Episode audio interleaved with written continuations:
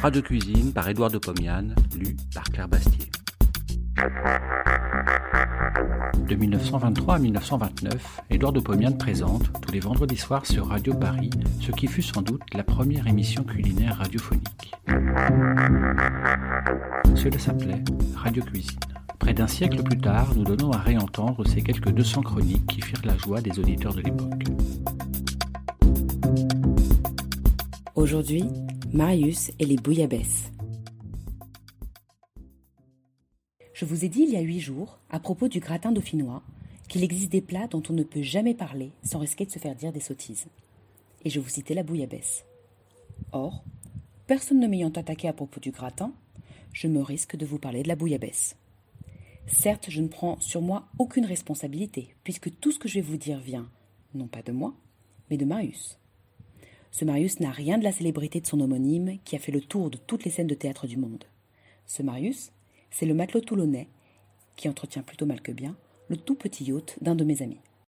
Ce bateau, ainsi que Marius, son patron et moi-même, naviguait il y a un an sur la Méditerranée, en ne s'éloignant pas trop des côtes, à cause des coups de vent que Marius craignait comme la peste. Mais arrivons à la bouillabaisse. À Paris, on dit couramment qu'on ne peut en manger qu'à Marseille.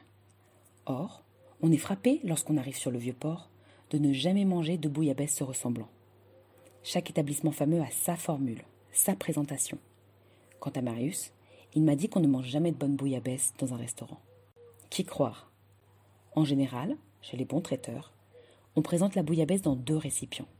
L'un est une soupière contenant un liquide jaune d'or, parfumé, onctueux, dans lequel nagent des rondelles de mie de pain rassis.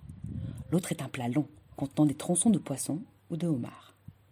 On mange le bouillon avec un peu de pain trempé. Ensuite, on mange le poisson avec un peu de bouillon. Mais tout autre était la bouillabaisse préparée par Marius. Le bouillon était inexistant, il avait été complètement absorbé par des tranches de pain. Marius servait le poisson avec ses tranches. Faites comme il vous plaira. Suivez la formule des restaurants ou celle de Marius. C'est une affaire de goût. Sachez seulement que pour faire une bouillabaisse, il faut du poisson ferme qui ne se délabre pas par la cuisson, de l'huile d'olive, du safran, de l'ail, du laurier et si possible du fenouil. Le homard est une addition de luxe qui fait toujours très bien dans le tableau. La bouillabaisse de Paris. J'ai devant moi un poisson ferme. C'est de la rascasse et de la vive. Je n'ai rien pu trouver de mieux. Tant pis. J'ai donc poisson, 1500 g, petit homard, 2, huile d'olive, 80 g, safran en poudre, 1 g, ail, 4 gousses, gros oignons, 2, laurier, 2 feuilles, parassis, 200 g, sel, poivre. Je coupe le poisson et les homards en tronçons. Je coupe menu l'oignon et l'ail. Dans une grande casserole, je verse l'huile, je pose les oignons, l'ail et le poisson. Je porte sur le feu. Je mélange toutes les deux minutes à l'aide d'une mouvette de bois. Le poisson se couvre d'huile. Je chauffe cinq minutes. J'ajoute un litre et demi d'eau froide. J'ajoute le laurier. Je fais un feu d'enfer. L'eau s'échauffe. Elle bout. Je sale. Je poivre copieusement. J'ajoute le safran. Je fais bouillir à gros bouillon pendant 12 ou 15 minutes. J'explore le poisson avec une fourchette. Il est cuit. Je goûte. Je recèle un peu. Je repoivre. Dans une soupière, je pose des tranches de parassis. J'en mets trois par personne. Je verse sur ces tranches les trois quarts du bouillon parfumé. Je sers immédiatement. La soupe est engloutie. Je sers le poisson avec le reste du bouillon. Mes amis me réclament trois rasades de vin de cassis. Ils mangent tellement vite que je n'ai même pas le temps de leur parler de Marius. Or, je voulais leur dire que Marius était très éclectique dans le choix du poisson. Un jour, il me dit Aujourd'hui, pas de rascasse, pas de Saint-Pierre, tant pis, on fera la bouillabaisse avec des sarrettes et des girelles. Un autre jour, ça paraît aidant, il ne m'a rien pris, et il me dit On fera la bouillabaisse de morue. Bouillabaisse de morue. Marius tira de l'armoire de la morue salée. Il la trempa à cinq ou six reprises différentes dans l'eau de mer.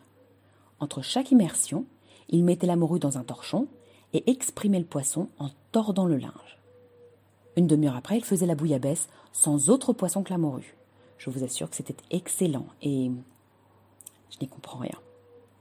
Pas trop salé. Mais le jour où Marius m'étonna le plus, ce fut celui où il me fit une bouillabaisse 2. Je la refais devant vous. Bouillabaisse 2.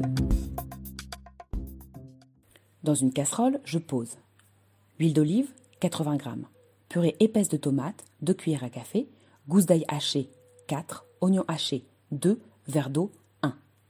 Je chauffe 5 minutes à feu moyen.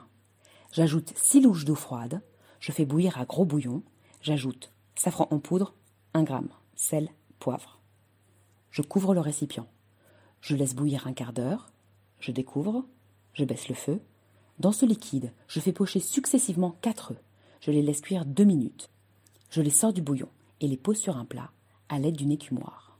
Dans une soupière, je taille les tranches de pain rassis. Je les arrose de bouillon. Le pain s'imbibe. Il reste cependant du bouillon liquide. Je sers à chacun des tranches du bouillon et un œuf poché. Au premier contact avec la cuillère, le blanc d'œuf éclate. Le jaune se délaye dans le bouillon. Le tout constitue une petite symphonie gustative qui mérite un bon coup de vin à la santé de Marius et à la mienne. Bon appétit et à la semaine prochaine.